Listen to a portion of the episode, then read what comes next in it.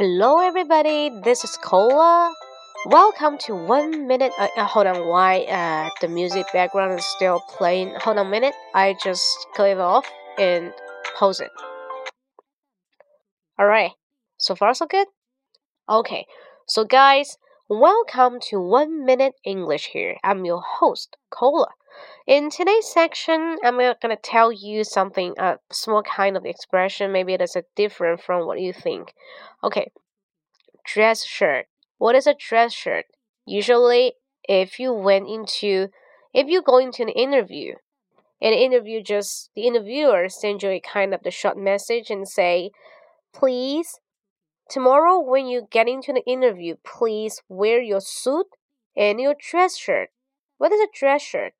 dress shirt that means 连衣裙的衬衫。什么叫穿西装也穿连衣裙的，对不对？是穿正装的衬衫。所以说，suit and dress shirt.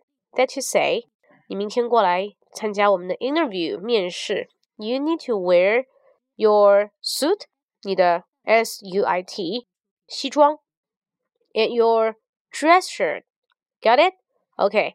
So remember, do not say 连衣裙衬衫啊，这是表示 dress shirt，表示正装的衬衫。Okay, got it? So see you next time. By the way, I have a little bit stuffy in my nose. Uh, uh sometimes maybe a little bit problem with pronunciation, but you can forgive me. I know, yeah. So next time when I get over, I will give it a shot again. Okay, wait for me. See you. Música